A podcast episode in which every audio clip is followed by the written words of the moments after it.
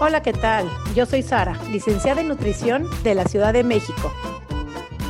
Hola a todos, yo soy Noé, coach de comer intuitivo de Argentina. Y juntas hacemos coma y punto. Porque comer debería ser así de fácil. Coma, y, punto. Bienvenidos un domingo más a este rinconcito que se llama Coma y punto, porque comer debería ser así fácil, simple, un, un trámite más en la vida que debería tener placer, conexión, pero no, debe tener, no debería tener tanta dificultad. ¿No es cierto, Sari? ¿Cómo estás? Hola, mi Noé, muy, muy, muy feliz. Me encantó ahora sí la invitada que tenemos. De veras que cada vez me siento como en casa y esta hora es como tomar un café con gente de los mismos temas, me la disfruto. Así es que feliz este día de grabar aquí con nuestro invitado. Preséntanos, ¿no? ¿Quién tenemos por acá? Hoy tenemos un especialista en trastornos de la conducta de la alimentación. No es especialista, es súper especialista porque tiene maestrías, doctorados, postdoctorados, actualizaciones, eh, todo trabajos de voluntariado, tiene una extensiva experiencia en trastornos de la conducta de la alimentación y el tema que trae para hablar hoy es el tema, es siempre lo hablamos, siempre comentamos, así que hoy la tenemos con nosotros a la licenciada en psicología clínica Andrea Barrios. ¿Cómo estás, André? Yo feliz de la vida, te lo decía aquí antes de empezar todo esto, estoy muy, muy contenta de poder estar realmente con ustedes, de que la tecnología el día de hoy nos pueda acercar tanto, tanto, tanto, a pesar de que estemos tan lejos, ¿no? En, en alguna manera territorial. 100%, es que está impresionante porque además estoy feliz porque tenemos aquí una compatriota mexicana viviendo en España, a Noé una argentina viviendo en Brasil y yo sí soy la única que estoy mexicana viviendo en México, pero esta es la maravilla de las redes sociales, lo que nos ha dejado, digamos, esta pandemia, poder conectar con todos lados del mundo. Y entonces nos platicabas que tú tenías ganas de ayudar a Latinoamérica, una fiel estudiosa, te vas a estudiar, a mejorar tus capacitaciones, te vas a España, lo cual me parece maravilloso, cruzar mares, fronteras para ser mejor persona, para poder ayudar. Y esto se ve en ti, se ve en tu trabajo, se ven tus ganas de hablar, tus ganas de transmitir, de llegar a más casas y espero que este episodio llegue a todas las casas, le llegue a las personas que necesitan, porque siempre digo que este mensaje siempre lo escucha quien está listo. Así es que, André, gracias por estar aquí en este espacio de Come y Punto. Siempre tu casa, eres completamente bienvenida. Muchísimas gracias y de verdad que espero que esto sea el inicio de muchas colaboraciones, de muchas cosas que podamos hacer juntas, siempre con el mismo objetivo, ¿no? Que yo por eso me, me gustó mucho el, el, que contactaran conmigo, porque claro, todas tenemos como esa visión y toda esa, esa manera de querer ayudar a los demás, de tener ese punto de, como y punto, ¿no? Ya está, o sea, no le demos más vueltas a la comida, al cuerpo, a la imagen, y, trabajemos juntas para esto. Así es que yo encantada de ser parte de todo este movimiento que se está generando a nivel mundial ya, de ir todas a este objetivo, disfrutar la vida sin complicaciones de comida, cuerpo, ejercicio, etc. Y el tema que traemos hoy es una bomba. ¿Por qué el tema bomba? Porque bueno, en el hemisferio norte, si vamos a dejar excluidos los del hemisferio sur, pero este, este, episodio les va a servir para más adelante en el año. En el hemisferio norte está comenzando el verano, ¿cierto? Entonces, ¿qué es lo que pasa?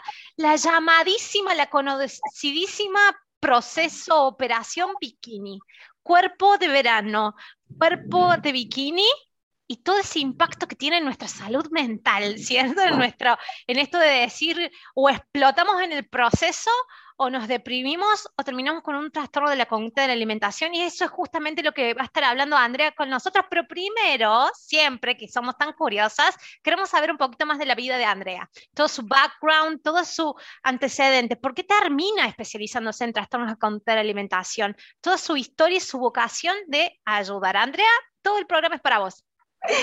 Pues nada, a ver, yo tengo que ser sincera, aquí hay dos razones por las que terminé eh, estando donde estoy haciendo lo que hago, ¿no? En primera, una parte eh, personal, ¿no? Eh, yo no he tenido, como se dice, un trastorno de la conducta alimentaria, pero sí que he tenido problemas en mi autoestima y, sobre mi imagen corporal, ¿no? Cuando yo estaba en la adolescencia, bueno, mi madre es psicóloga, entonces mi madre empezó a detectar esas cosillas que me empezaron a molestar de mi cuerpo, porque yo de repente a los 14 años pasé de ser la más bajita o de las más bajitas de mi colegio a ser la más alta. Entonces esto, bueno, fue un, impacto total en mi cuerpo. Yo de verdad que estaba descolocadísima, no me aceptaba, no me quería, no me juzga, no me gustaba y, y la verdad me juzgaba un montón y estaba como súper incómoda en mi propia piel, pero tal cual, o sea, en mi propia piel estaba súper incómoda no tenía nada de autoestima, tenía muchos problemas para relacionarme y demás, ¿no? Entonces ahí mi madre dijo, mira, Andrea, a terapia. Hija, mm, lo que necesitas es terapia porque no te puedo ayudar, aunque sea psicóloga, no te puedo ayudar. Y entré a terapia y la verdad es que he trabajado mucho, mucho, mucho durante mucho tiempo esta cuestión de la imagen corporal, de la aceptación, de, realmente aprender a querernos y aceptarnos, ¿no? Bueno, y eso fue un, proceso que tuve yo eh, personal que me acercó mucho a los problemas que se viven en la adolescencia, los problemas que se viven con la identidad y con todas estas cosas, ¿no?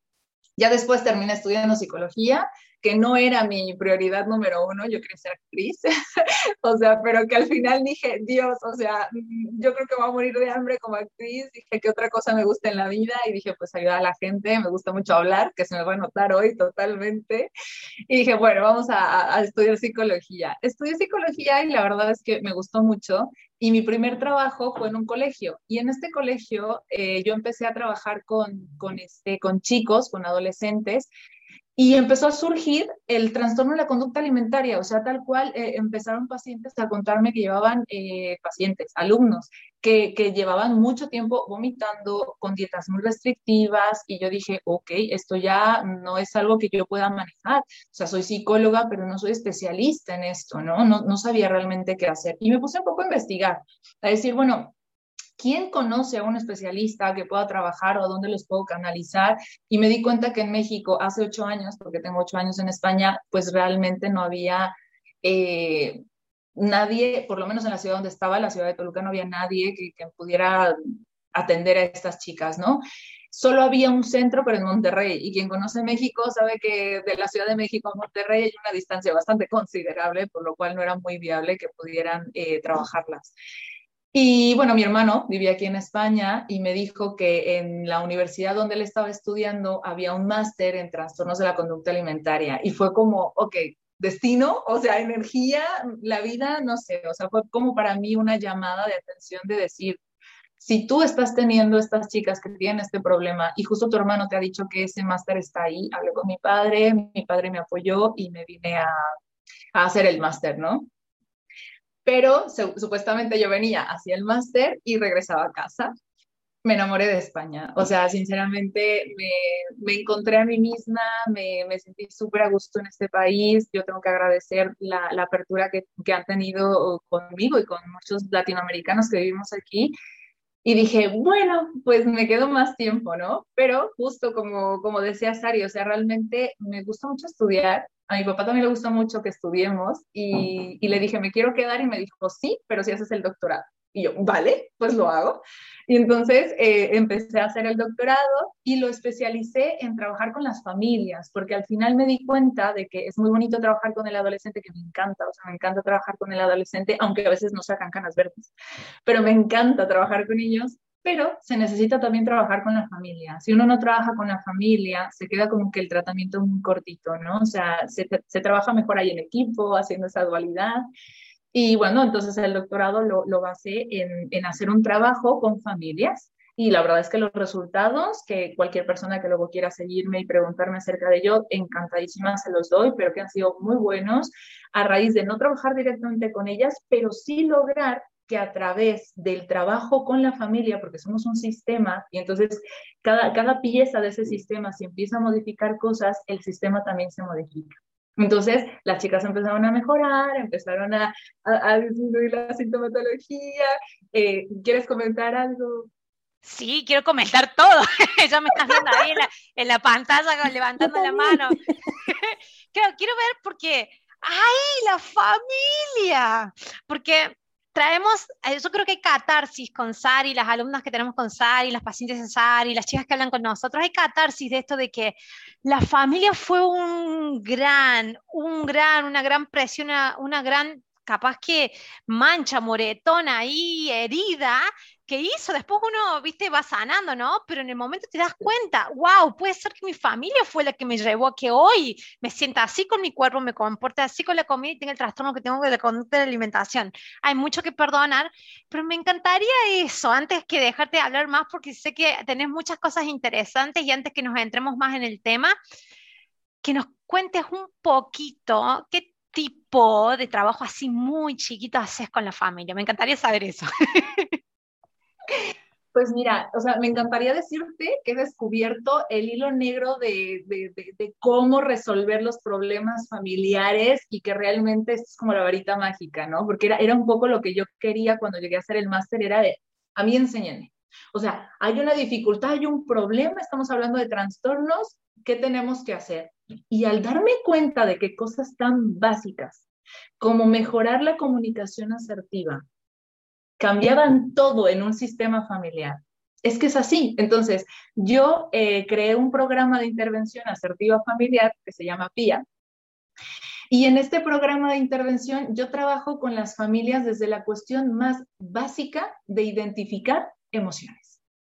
Porque es que desde esa base estamos fatal. O sea, realmente no me voy a adentrar mucho, pero sí quiero poner este ejemplo como para que nos demos cuenta desde dónde partimos. Si yo le digo a una persona, ¿Y qué tal? ¿Cómo estás? Normalmente contestamos, bien. Bien. Mal. Lo de siempre. Sin más. O sea, una cuestión como muy coloquial y les digo, en primer eso no es una emoción, ¿vale? O sea, que nos estamos viendo por, por lugares que ni siquiera son emociones. Y digo, bueno, y si nos adentramos un poquito más, ¿cómo te sientes? Y la gente se queda en las seis emociones básicas y ahí no sale. Entonces, desde ahí empezó el trabajo con las familias, que los padres, claro, al principio flipaban, ¿no? Era como de, de verdad, Andrea, hemos venido a trabajar acerca de emociones y de identificar emociones, y yo sí, porque desde la base estamos fatal. Entonces, hace un trabajo muy bonito porque he empezado a con ellos a trabajar la parte de identificar emociones, cómo gestionar las emociones, cómo mejorar la inteligencia emocional, esa cuestión de autocuidado, autoconocimiento, autocontrol, que no me gusta el autocontrol, pero sería la manera de gestionar mis propias emociones. Y luego la comunicación asertiva, aprender que ni la comunicación pasiva, que es guardármelo todo y poner siempre al otro por delante, ni la comunicación agresiva, que es como de yo el privilegio lo tengo y los demás me dan un poco igual, sino ser asertivos, porque uno tiene exactamente los mismos derechos que tiene la otra persona, pero hay que aprender a comunicarlos, sin faltar al respeto al otro y sin tener sentimiento de culpa por yo decir lo que yo pienso, siento y creo. Entonces, esas cosas como tan básicas, trabajarlas con las familias ha sido un antes y un después. Claro, y tú, Andrea, dices cosas básicas, pero realmente enfrentarse a las emociones es todo un tema, porque nos han enseñado a desconectarnos y desconectarnos de las emociones, desconectarnos de los pensamientos, de todo, nos han hecho desconectarnos. Entonces, ya nadie quiere enfrentarse a sus emociones, nadie quiere enfrentarse a sus sensaciones. Y la dieta misma te ha hecho desconectarte de tu cuerpo, no te, literal, o sea, ni siquiera te conectas con tu hambre, con tu saciedad, con tus antojos, con tus necesidades.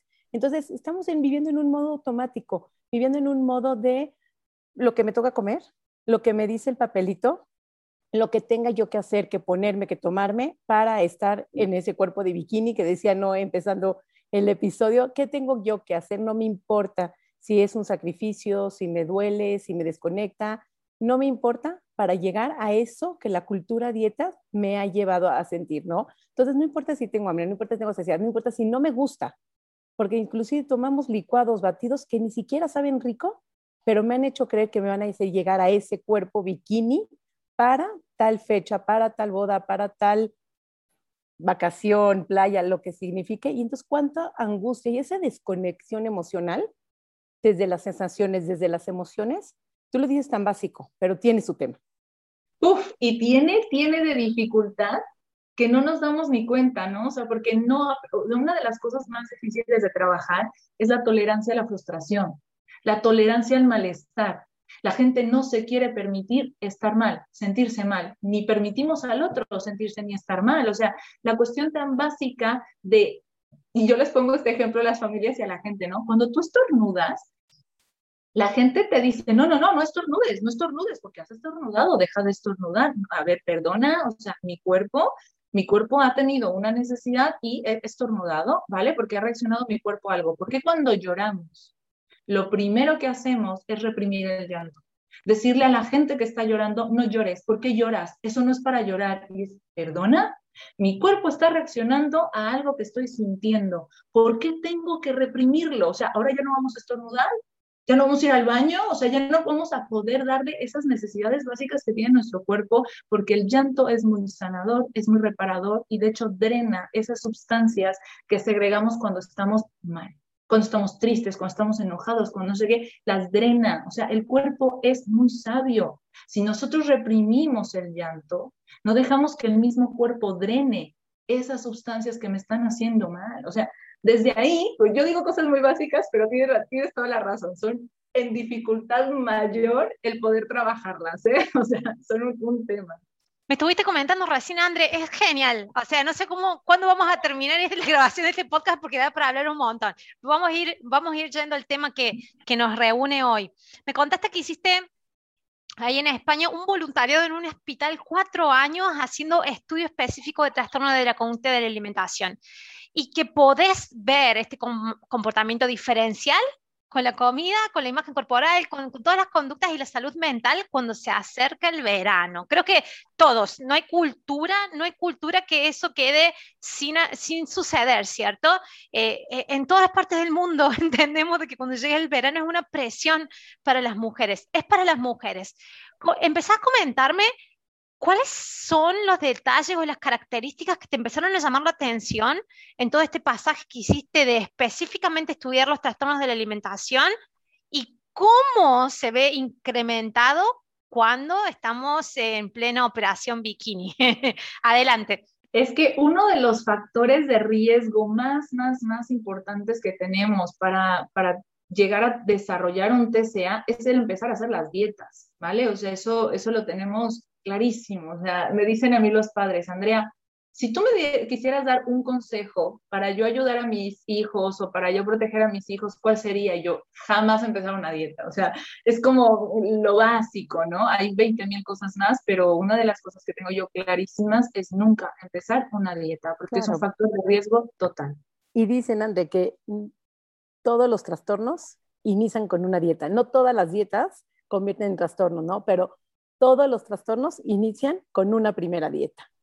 Sí, sí, sí, sí, es algo gravísimo, es algo que tenemos que tener como, como muy en cuenta. Por eso es que me ha encantado el perfil que tienen y la manera de trabajar, porque es que es así, tenemos que vivir sin dietas. El problema no es la dieta, el problema es el concepto de la dieta, ¿no? O sea, porque es verdad, uno, uno puede aprender a comer en equilibrio y estas cosas, pero la, palabra dieta, el concepto que nosotros le damos, la manera en la que tenemos como sociedad la connotación de la dieta es lo que está mal. O base de restricción, de prohibición, de sentimiento de culpa, de obsesión por el físico, de obsesión por el peso, ese tipo de cosas son las que nos van a ir a fatal.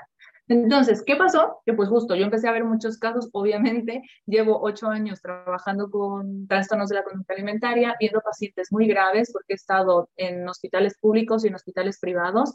Entonces, de verdad, he visto yo el sufrimiento encarnado en, en las pacientes, o sea, de verdad, de verdad, me ha servido muchísimo para, para, aprender, para tener experiencia, pero ha sido una experiencia muy, muy, este, muy dura, muy dura, porque sí es un trastorno muy grave que llega hasta el suicidio. Es, es real y desgraciadamente sí he llegado a, estar cercana a pacientes que pues han terminado así, ¿no? Entonces es algo que yo no, le, yo no le deseo absolutamente a nadie y es justo por lo que empecé también el perfil, ¿no? O sea, porque dije, ok, ya cuando estamos en este punto, o sea, ya cuando las pacientes están más graves, pues sí, se necesita una hospitalización, se necesita psiquiatra, psicólogo, enfermero, endocrino, nutricionista, todo, se necesita todo esto. Pero dije, ¿por qué llegar hasta este extremo?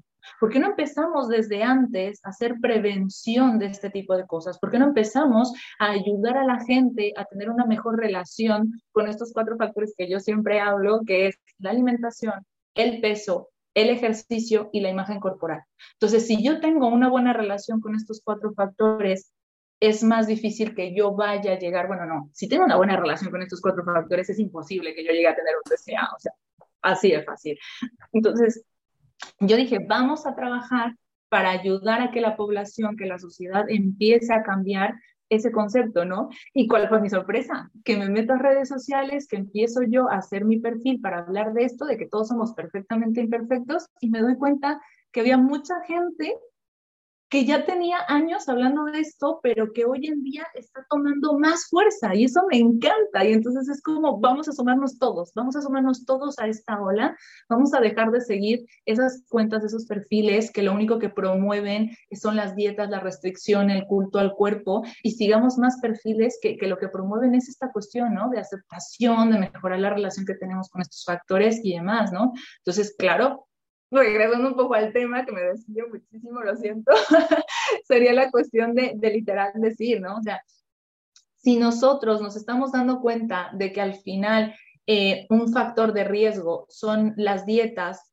eh, uno de los momentos cruciales que tenemos es la operación bikini. Hay dos momentos súper importantes en el año, que es después de Navidades y de vacaciones de Navidad, todo el mundo quiere estar a dieta y cuando se viene la operación bikini, todas las chicas empiezan, bueno, y también ya muchos chicos, con la cuestión de vamos a ponernos a dieta, vamos a ponernos a hacer un montón de ejercicio para la operación bikini, para estar bien para verano. Con este concepto de que yo necesito un cuerpo específico para ponerme en bikini.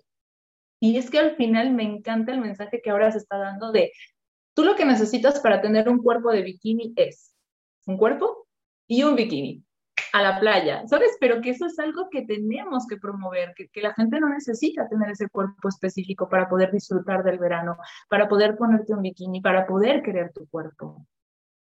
Yo creo, yo creo, Andrés, impresionante las respuestas que hemos tenido desde el año pasado con Sari cuando empezamos los cursos grupales, cuando no, nadie estaba hablando de comer intuitivo, fuimos una de las primeras que empezaron a dar cursos de comer intuitivo y de que tuvieron, por lo menos en el hemisferio sur, el primer verano en el cual no hicieron dieta para verano y en el cual se animaron a, exponer su cuerpo de otro lado, pero no exponer su cuerpo, sino a darle más foco al disfrute de los momentos que está y, las personas con las que estaban y, el lugar donde habían ido de vacaciones, por ejemplo, y el verano, el hecho de decir cierto tipo de clima, eh, el disfrute, o sea, cambiar totalmente el foco y que sacara peso, digamos, a la importancia del físico, y eso crea, una sanidad, digamos, e, e, e, en, tu imagen corporal.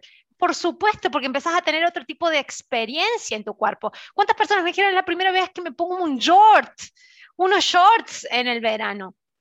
Y cuando empezamos a entender eso y pasas la barrera de que ya lo practicaste y te empieza a parecer ilógico lo que hacías antes, digo, ¿cómo es que nunca en la vida me permití ponerme un shorts? ¿Cómo, ¿Cómo es que la vida me pasé haciendo dietas? Empieza a ser ilógico el comportamiento anterior, pero como vos bien dijiste, cuando estamos en esa mentalidad es muy sufrida y se llega a instancias de suicidio.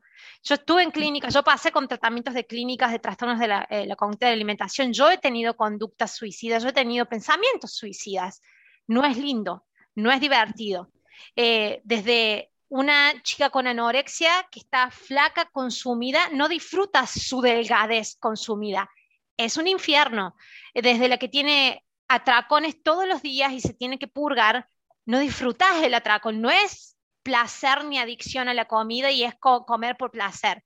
Es sufrimiento. Es por eso que llegas a un punto, y esto lo quiero rescatar, lo quiero recalcar y lo voy a hablar un poquito más despacio, porque se llegan a tener pensamientos de acabar con tu vida, porque es muy sufrido. Y todo eso se comienza por una dieta, por querer bajar unos kilos para el verano.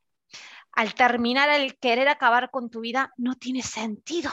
Por eso es muy importante este mensaje que estamos dando, es muy importante hacer esta pre mención. Y yo creo que eh, cuando yo veo chicas, alumnas mías o que están en las clases que doy en YouTube, que me dicen que tengo 19 años, 20 años, digo, qué bueno que estés acá. Y que no estés cuando tengas 35, 40, como nos toca con la mayoría de las alumnas. Qué bueno que llegaste a los 18, los 19. Así que ahorras años de sufrimiento y de pensamientos de querer salir de esta vida. Y aparte me recuerdas, Noé, cuánta gente me ha dicho que está en veranos, justamente en el verano, y no se atreve a usar un short. Y entonces prefieren pasar, sofocarse, eh, estar con la manga larga porque no se atreven a ponerse un tirantito.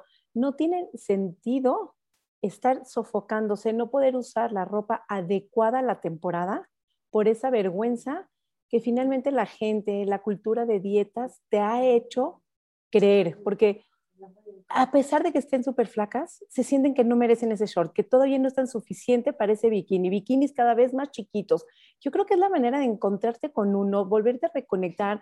Y como dice André, no necesitas el cuerpo de verano, ¿no? O sea, necesita que llegue el verano, poder ir a la playa, porque no cualquiera tiene una playa al lado o la oportunidad de ir a la playa, y el traje de baño que estés cómoda, que te sientas feliz. Y yo, de hecho, un traje de baño buscaría que se seque rápido, porque no es cómodo estar mojada todo el tiempo, ¿no? Pero fuera de eso, no necesitas ese sufrimiento. Y qué doloroso. Y veo tu cara, André, de, de, cuando estás en los hospitales y viendo ese sufrimiento y la verdad, lo complicado que es sacar a cada chica, cada una y una de esas chicas que tienen la suerte, porque si es una suerte salir, es voluntad, es mucho trabajo y es mucho sufrimiento, no nada más para las chicas, no, para la familia entera, porque enferman a la familia completa, hermanos, tíos, primos y los padres. Es mucho dolor de padres y además la culpa, la culpa que cargan los padres como si fueran los causantes o los culpables de que las personas estén en ese sufrimiento. Entonces, no vale la pena ni siquiera iniciar, siempre les digo, ni se te ocurra, no te des ni el chance, porque apenas empiezas con el primer pensamiento y se vuelve como un hilo de media, se va corridito completo y a veces no te das ni cuenta y no hay manera de pararlo. Cuando ya te diste cuenta, ya estás muy lejos y ya necesitas el triple de esfuerzos, el triple de ayuda para poder salir adelante. Entonces, si crees que estás con esas conductas, si nos puedes ayudar cuáles son las conductas de riesgo para ir detectando, para prevenir, porque me gustaría hablar de la prevención antes de entrar a la, a la enfermedad en sí, ¿no? Sí, de hecho, a ver, una cosa que has dicho muy importante es uno, nadie tiene la culpa de que se genere un trastorno en la conducta alimentaria. Son muchos factores, estamos hablando hasta de factores genéticos. Entonces, vamos a ver, o sea, que si tú conoces a una persona que tiene un TCA, es que ni ella es culpable de tenerlo. No hay una, una razón en específico, aún no lo hemos encontrado, ya a lo mejor en algunos años científicamente encontramos otra cosa, pero por el momento no hay ninguna razón en específico para que una persona genere un TCA, así es que no hay culpable. Ya que está, claro, cada, un, cada miembro de la familia, o sea, de la gente que está alrededor, tiene una responsabilidad y sí que responsables podemos ser para ayudar a la persona a salir, pero no somos culpables. Hay responsabilidad, pero no culpabilidad.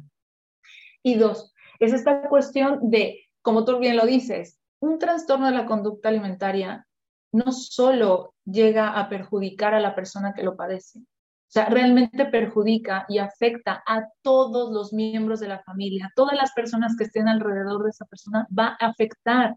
Es un trastorno gravísimo que afecta a la persona física, emocional, mental, social, profesional, o sea, la afecta en todos los aspectos de su vida, en todos. Y luego no nada más a ella, sino a todas las personas que estén alrededor de ella. O sea, no estamos hablando de cualquier cosa. Esto es algo muy grave, muy grave. No podemos normalizar. Ese es uno de los problemas, ¿no? Que ya hablando ya de prevención, tenemos que, que empezar a decir esto. Yo no puedo normalizar como sociedad como padre, como madre, como hermana o como amiga, el que una persona esté a dieta el que una persona se la pase haciendo ejercicio, el que una persona dependa de qué come y qué no come para ser feliz, de cuánto pesa para ser feliz, de cuánto ejercicio ha hecho para ser feliz. No podemos normalizar esto. Vivimos en una sociedad donde lo estamos normalizando. O sea, en lugar de que a ti te, dé miedo que una persona esté a dieta y digas, pero porque estás a dieta, tía, o sea, mejor ve al psicólogo. En lugar de pagar a un nutricionista, paga un psicólogo. No, lo normalizamos. Ah, ¿estás a dieta? Ah, yo también. Oye, ¿y en cuál estás? ¿Y cómo te ha venido? ¿Cómo te ha funcionado? O sea, es que lo tenemos tan normalizado y es una conducta de riesgo. O sea, desde ahí, desde ahí, si hablamos de prevención, yo empezaría no tener dietas totalmente y llevar las cosas a un equilibrio. Comer sano es bueno, sí, pero no es bueno obsesionarme por la comida sana. Tener alimentos prohibidos sería otra de las cosas que yo le diría a toda la gente que está escuchando. No tener ningún alimento prohibido. Sí es bueno aprender a em, disminuir el consumo, a aprender a, saber en qué ocasiones hay que comerlos, porque todo en exceso va a ser malo, todo. Sí, es verdad, hay que aprender a comerlos de manera equilibrada. ¿Y eso cómo? Pues a través del nutricionista, ¿eh? pero nutricionistas que desde mi punto de vista tienen que ser especialistas en TCA. ¿Por qué? Porque un nutricionista especialista en TCA no te va a llevar al extremo. Te va a ayudar a equilibrar tu vida, a tener una buena alimentación desde, desde tu propio cuerpo, ¿no? O sea, porque todos los cuerpos son distintos. Tenemos diferentes enfermedades, tenemos diferentes metabolismos, o sea, entonces no puede ser el mismo estilo de vida, no le puede venir bien a todo el mundo. Entonces, buscar esa ayuda, pero de un especialista, y yo de verdad lo digo, que sea especialista en TCA, porque yo he trabajado con nutricionistas que no son especialistas en TCA, y me voy voy a dar un ejemplo para que se den cuenta de a lo que me refiero, que les digo yo, bueno, vamos a hacer una dieta donde pues a veces vamos a comer pizza y me dice el nutricionista, no experto en TCA. Bueno, pero que sea casera, y le digo, perdona, o sea, sé que no me puedo permitir comer una pizza del Domino's, no me puedo comer una pizza de algún lugar de fuera, o sea, tiene que ser casera. Entonces tampoco puedo comprar una hamburguesa en un restaurante, tiene que ser casera. Me dice, sí, bueno, es que hombre, es que es mejor, entonces hay que promover el que la... Y yo no. Alimentos prohibidos, no, hijo. O sea, porque en lugar de estar promoviendo salud, estás promoviendo TCA. Con esos comentarios, ellos no se dan cuenta, los nutricionistas, que al final lo único que hacen es empezar a promover el TCA. Otra de las cosas, como dices tú, lo de, lo de las dietas, o sea, vamos a ser honestos, muchos profesionales de la salud eh, endocrinos, cardiólogos, ginecólogos, médicos te ven y en cuanto te ven en un peso que no les gusta, lo primero que te dicen es póngase a dieta, baje de peso, deje de comer carbohidratos, deje de comer grasas, deje de comer azúcares. Promovemos el TCA, o sea, un profesional de la salud promoviendo el TCA. Genial. O sea, de verdad, y ese es un capítulo que tengo yo pendiente de hablar con una amiga que ya aquí en, Canarias eh, tuvieron un, este, unas jornadas hace dos semanitas o una semana, y una de las cosas que se habló es cómo tienen que ayudar a los eh, médicos y a los profesionales de la salud a reeducarlos para en lugar de promover el TCA, salgamos de ahí. Dime, Sari. Es que estás hablando del profesional de la salud que promueve TCA y, y, normalmente cuando pensamos en la anorexia sobre todo, pensamos en chicas, adolescentes, delgaditas, que quisieron bajar tantitos kilos, quisieron bajar otros más tantitos kilos, quisieron bajar otros más tantitos kilos y de repente cuando menos se dan cuenta, tienen un trastorno que ellas ni se dan cuenta y los que se dan cuenta son los que están afuera. Siempre hay una buena amiga, a veces las mismas familias no se dan cuenta. Sin embargo, existe también, y quiero aclararlo en este episodio, un trastorno de la conducta alimentaria en pacientes con diabetes, sin importar el cuerpo, y en pacientes, un alto, altísimo porcentaje, en pacientes que ya tienen la cirugía bariátrica, que eran personas muy gordos y que se hicieron la, la bariatría por ese miedo de volver a ganar esos kilos que ya me operé, ya bajé tantos kilos. Y el, porque eh, uno cree que cuando se hace la bariatría ya no tiene que hacer una dieta más, porque cuando llegan a la bariatría, que además creen que es por su salud y creen que ya no tienen que hacer una dieta más, al contrario, se vuelve una obsesión terrible. Y los pacientes con bariatría, con bariatría, con cirugía bariátrica, son un alto índice en porcentaje de trastorno de la conducta alimentaria. Y hablando no nada más de anorexia, el trastorno de la conducta alimentaria también es un atracón, también es una bulimia, también es tener tu termo de agua a todos lados y te estar tomando demasiada agua, que se llama una potomanía.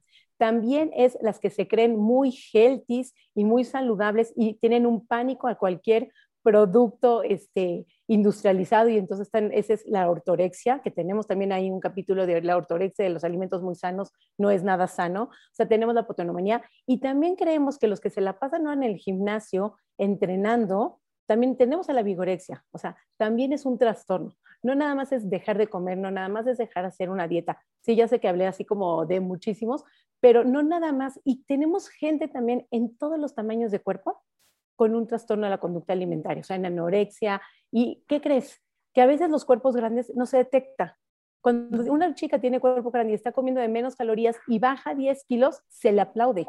Y si una chica delgadita baja esos 10 kilos, ay, no, tienes un trastorno, ¿no? Entonces, como que es hijo, tenemos que tener ahí mucho cuidado esos profesionales de la salud. Que el, voy a hablar el ejemplo del paciente diabético, por un decir. El paciente diabético, eh, cuando le dice una, el profesional de la salud, no puedes volver a comer una fruta en tu vida, no puedes volver a comer un carbohidrato en tu vida, no puedes volver a comer un pastel en tu vida y no puedes. Entonces, es tanto el miedo porque cuando recibes la noticia de que tienes algún padecimiento, llámese diabetes o alguna enfermedad o colesterol alto, el mismo colesterol, no puedes volver a comer carne roja o no puedes volver, ese no puedes volver. Y como decías tú, Andrea, el tener el alimento prohibido, de por sí el que te diga que tienes el padecimiento no está nada padre, más el miedo de que si tienes el padecimiento te puedes morir, porque el miedo es te puedes morir. Claro que todo esto causa un trastorno de la conducta alimentaria y un trastorno es tener miedo a cierto alimento, evitar cualquier grupo de alimentos porque creen que están cuidando su salud de esa manera. Entonces, tener ese cuidado también y esa observación de que todos los eh, quitarse alimentos, esas conductas que estás diciendo, Andrea, son muy importantes de detectar. Y, una cosa que quiero agregar, porque decimos, ay, trastornos de la conducta alimentaria, y, y podés llegar a pensar, ay, bueno, pero eso ya es porque es un extremo. No, no, no, no, no, no. La mayoría de los trastornos andan por ahí caminando sin ser diagnosticados.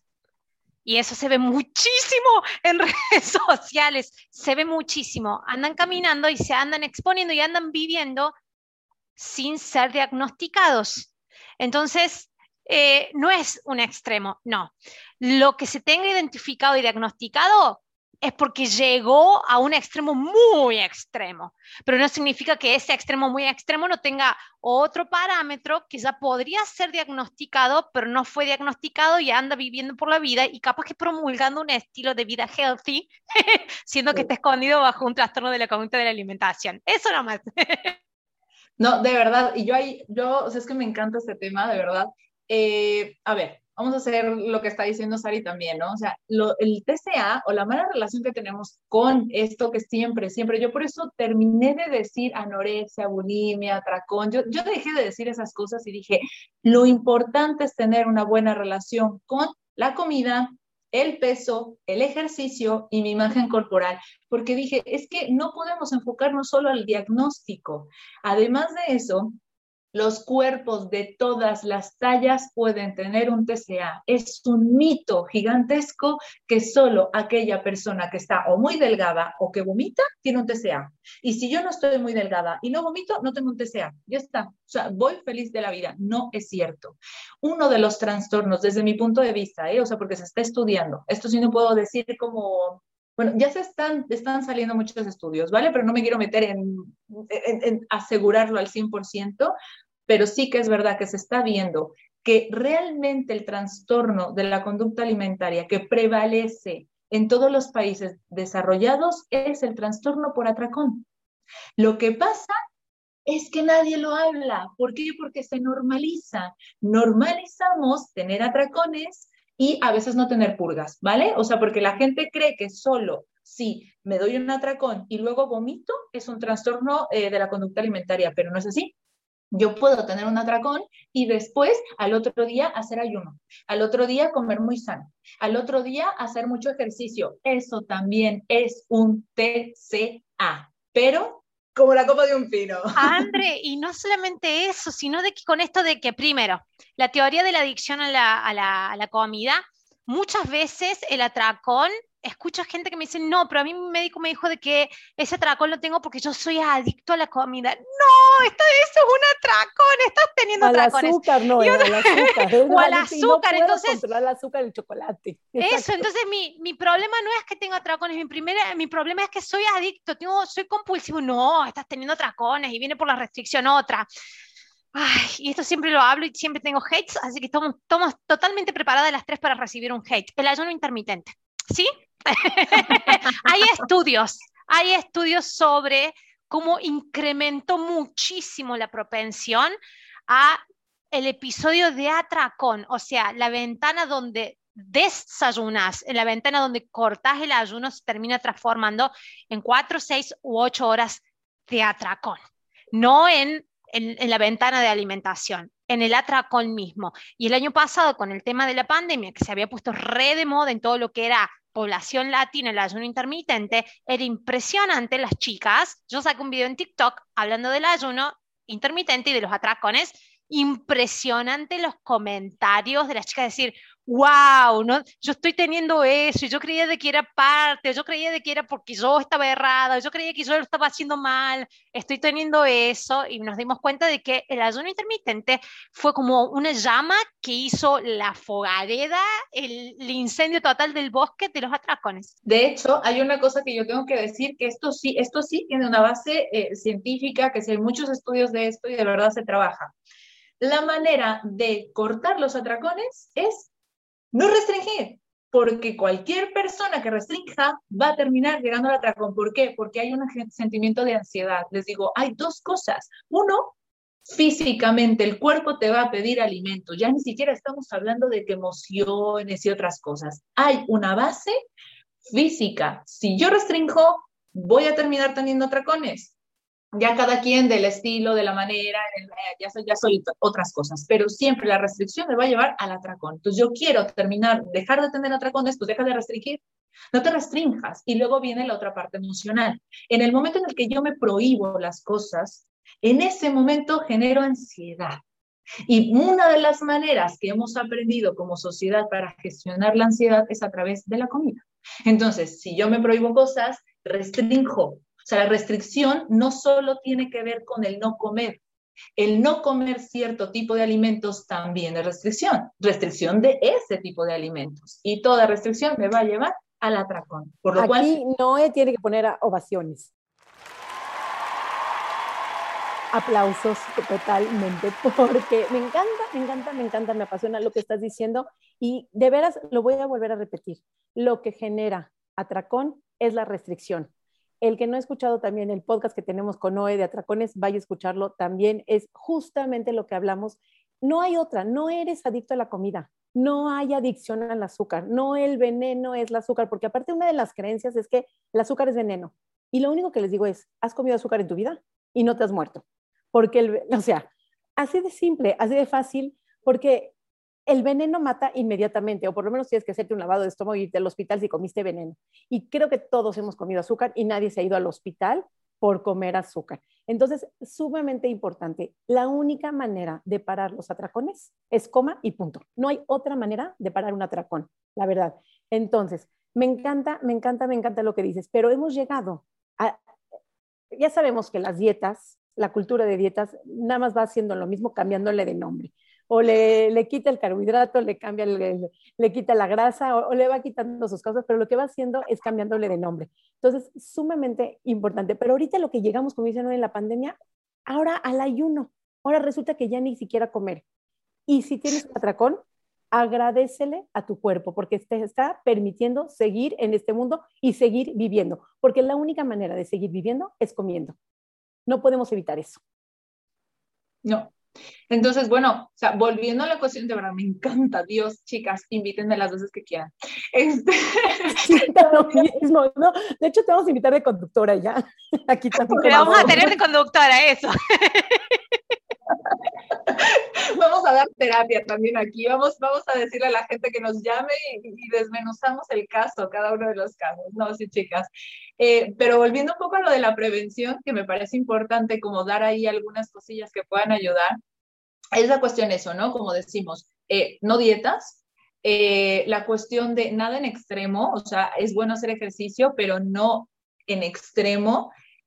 Identificar cómo me siento si no hago ejercicio. ¿Sabes? O sea, es una de las cosas que la gente dice, pero es que, Andrea, el ejercicio es súper sano. Les digo, sí, es súper sano. Yo no estoy en contra del ejercicio, ¿no? Le digo, pero vamos a ver, ¿qué pasa si un día tú te levantas más tarde o un día estás cansado y dices, hoy no quiero hacer ejercicio? ¿Te lo permites o te sientes culpable? ¿Te obligas a hacerlo? Y ya es cuando la gente se empieza a, ah, vale, entonces hay que mirarnos, hay que mirarnos, ¿por qué estoy haciendo ejercicio? ¿Cómo me siento después de hacer ejercicio? ¿Qué pasa si no puedo hacer ejercicio? Para saber si tengo una buena relación con el ejercicio o no. Con la alimentación igual, ¿tengo alimentos prohibidos? ¿Me siento culpable cuando como ciertos alimentos? ¿Qué hago después de que como ciertos alimentos? O sea, cuestionarnos eso, ¿no? Si somos familia, buscar de ley, de ley, de ley, comer en familia, por favor, la mayor cantidad de veces que se pueda. Yo entiendo que tenemos horarios complicados, que cada uno tiene sus actividades, que hacemos arriba y abajo miles de cosas. Sí, es verdad, pero por ahí podemos buscar algún hueco en el cual como familias podamos comer todos juntos. Y aquí entro específicamente a los padres porque son los que más me, los quiero de aliados, o sea, todos los padres los quiero de aliados para ayudarnos a prevenir este tipo de cosas. Entonces, comer en familia y eso de que de repente llegue tu hijita preciosa, bombona, y te diga, ay, es que hoy me siento mal, me ha caído algo mal y no quiero comer hoy. Vale, que pase un día, no pasa nada, a todo nos ha pasado y lo dejamos pasar. Pero si esto empieza a ser repetitivo, ojo, que llega tu hija preciosa, hermosa, y te dice, ah, no, pero si ya he cenado en casa de mi amiga, ah, no, pero si ya me he merendado con Chuchito, pero si no, ya me comí no sé qué. Ojo, porque el que lo haga una vez pasa, pero que empiece a hacerlo continuamente, esos son focos de alarma y son focos de atención que podemos empezar a ver. ¿Qué hago con eso? Otra cosa, hablar mucho de las emociones. O sea, lo importante no es hablar de la comida, hija mía, come más, come menos, eh, tu peso, estás subiendo de peso, estás bajando de peso, que eso es otra cosa. Hablar de las emociones, ¿cómo te sientes? ¿Qué tienes? Eh, estoy aquí, necesitas algo, o sea, hablar de las emociones como familia. Lo demás es secundario, es, es una manera de que el cuerpo dice algo no está bien en mis emociones y lo expreso a través de estas cosas. Entonces, enfócate en hablar con tu hijo de las emociones.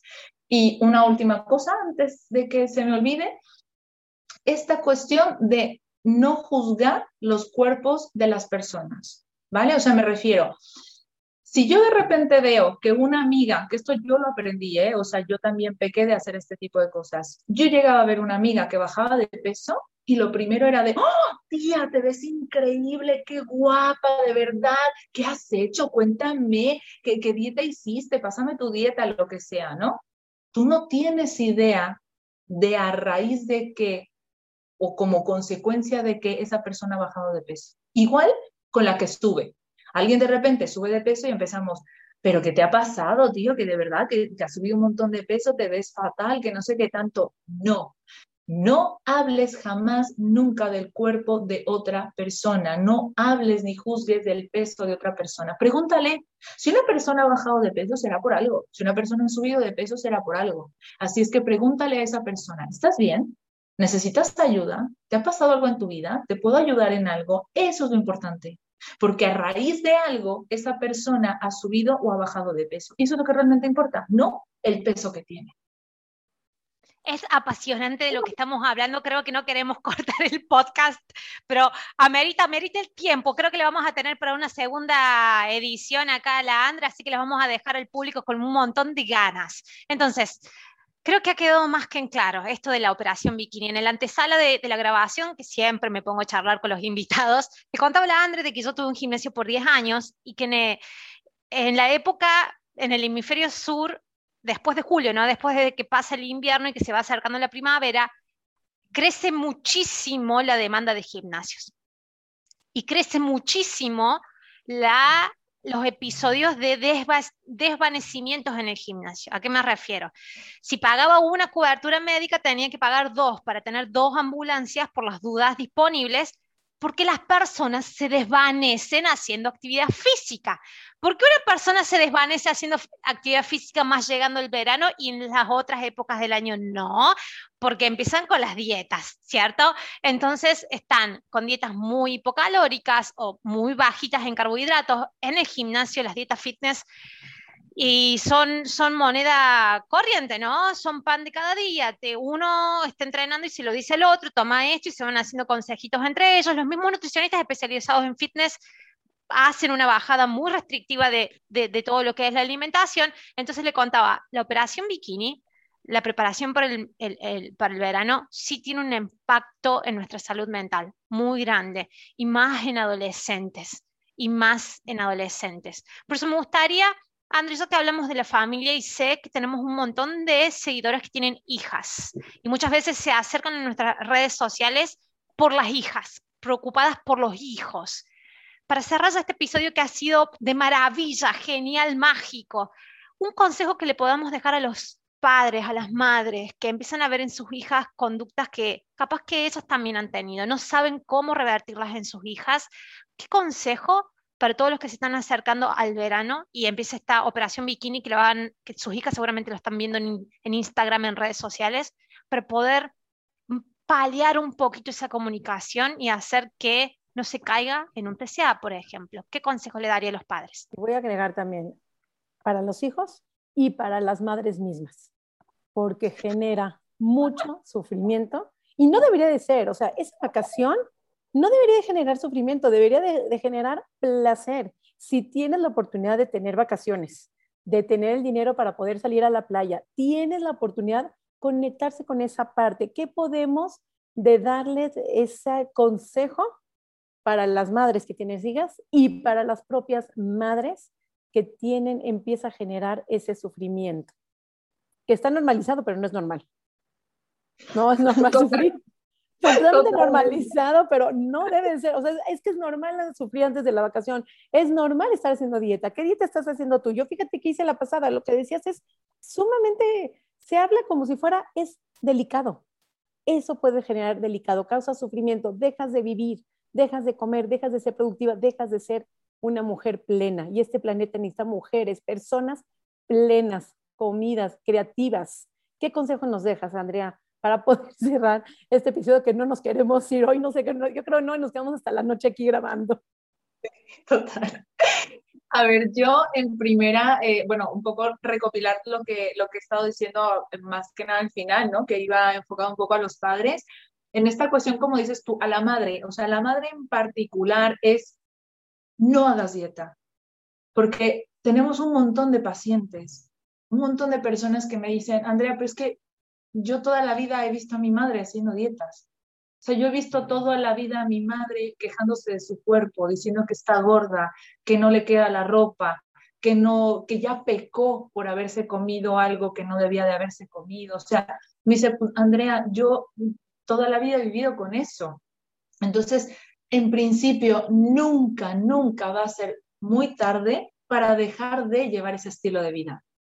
Podemos tener un estilo de vida distinto. O sea, empezando por mí, o sea, empezando por mí como madre, el, el decir, vale, voy a buscar una vida en equilibrio, equilibrio. Y de verdad, hay nutricionistas especializados en TCA que pueden ayudarles a tener una vida saludable sin llegar a ningún extremo. De verdad, cualquier persona que quiera empezar un tratamiento así, o sea, me refiero a saber comer sin llegar a los extremos, que contacte con alguna de nosotras y les recomendamos gente que sí puede ayudarles a eso, ¿no? Porque yo entiendo que muchas veces estamos perdidísimos. Hasta yo le he pagado a mis amigas porque me ayuden a aprender a comer. ¿Por qué? Porque me interesa mi salud, porque quiero estar saludable, pero una salud en equilibrio, una salud sin extremos, una salud sin prohibiciones, sin sentimiento de culpa. Eso sí es salud, porque no puede haber salud sin salud mental.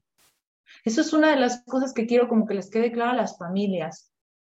Sé que es importante la salud física y yo lo digo mucho porque en Latinoamérica tenemos ese miedo a la obesidad, ¿no? Nos han empezado a bombardear tanto con el miedo a que mi hijo esté obeso, ¿no? Por eso ese, ese mensaje que decía Sari, ¿qué, ¿qué le digo yo a las madres, ¿no? ¿De qué le dicen a sus hijos?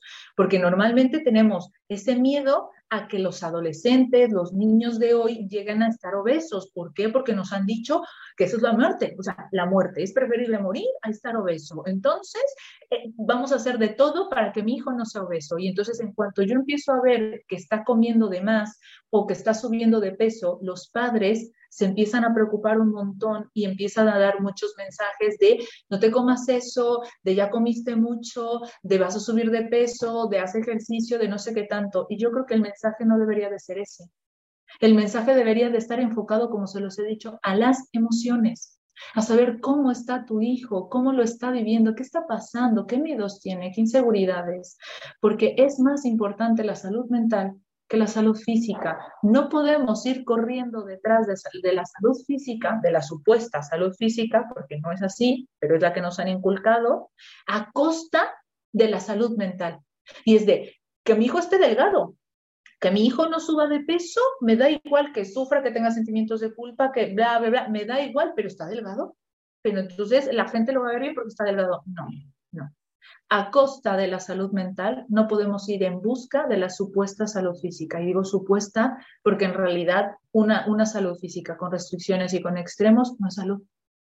Entonces, un poco enfocarnos en las emociones, no llegar a los extremos, no permitir que se hagan dietas, que tengamos alimentos prohibidos, o sea, todo este tipo de cosas sería el mensaje que yo eh, le dejaría a, a los padres y un poco como dando como la apertura a un siguiente capítulo que yo encantada de la vida se los doy, hay un, un como trastorno, digo trastorno entre comillas porque no está en el DSM-5, es como la ortorexia, es como la vigorexia que se llama ahora permarexia.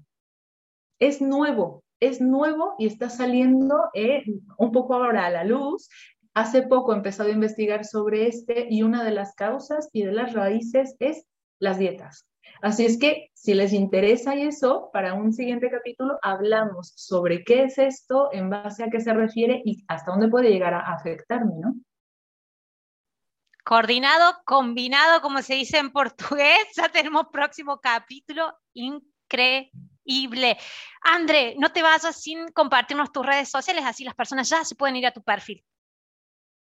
Pues eh, tengo mi perfil de Instagram, que es perfect punto imperfecta y que de esa misma manera me pueden encontrar en, en, YouTube, me pueden encontrar en mi web, o sea, mi web está tal cual, o andrea, andreabarrios.com.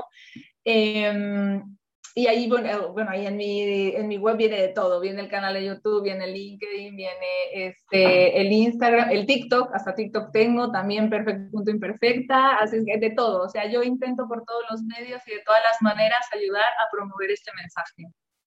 Wow, wow, de veras, que si estuviéramos en un auditorio estaría parada constantemente aplaudiéndote, porque me encanta tu mensaje, me encanta la manera de transmitirlo y no hay nada más hermoso que cuando transmites un mensaje que te apasiona y se ve que este tema te apasiona, estás en todos los medios, perfect, punto, imperfecta, sigan Andrea Barrios, de veras, nos dejas con el corazón lleno, porque no hay nada más hermoso cuando empatizas, ¿no? Cuando sientes lo mismo, cuando fluyen las conversaciones. Así es que en este episodio, no hay muchos momentos de poner ovaciones, aplausos a ti, Andrea. Eres parte de la familia Come Punto. Bienvenida a este espacio. Queda abierta la invitación porque claro que queremos seguir hablando de lo que es permanecer en dietas constantes, que está completamente normalizado. Y otra conducta nada más para cerrar este episodio, que es el pecado. ¿Cómo metemos la religión ante la comida, cómo se ha moralizado todo eso, ¿no? Ya pequé en comer y está completamente normalizado decir, este, es que comí un pecado y los niños ven que hiciste un pecado. Mire, un pecado es, yo creo que lastimar a alguien, un pecado sí es decirle a alguien, tu cuerpo, como que engordaste, como que enflacaste, como que te ves mejor. Ahí es un pecado, no comerte algo prohibido, porque tampoco es lo prohibido. Entonces, completamente agradecida, maravilloso este episodio. Si viene el verano, agradece que tienes la oportunidad de viajar, agradece que tienes la oportunidad de descansar, no importa la ropa y el que no le parezca, siempre digo que se voltee, pero mereces tener la ropa cómoda, adecuada a tu clima. Gracias, Andrea, por este episodio. Mis redes sociales, Nutrición Sari en Instagram, en Facebook, nutricionsari.gmail.com. Si quieres mandarme un email, soy Nutrición Sari. Y no, compártenos también tus redes sociales y completamente agradecida, feliz y maravillada. Mis redes sociales son Mi Cuerpo Sin Reglas, tanto en Instagram como en YouTube, donde, va a salir la grabación de este capítulo. También va a salir en Spotify, pero acá en YouTube siempre vas a ver las caras y puedes dejar más comentarios e interactuar con nosotros. Eh, más que agradecida, nada más que agregar. Comprometidas en el próximo capítulo con la Andre. Muchas gracias otra vez más por estar desde el otro lado de la pantalla o del teléfono o desde donde nos estés escuchando. Hasta la próxima. Chau, chau coma y punto.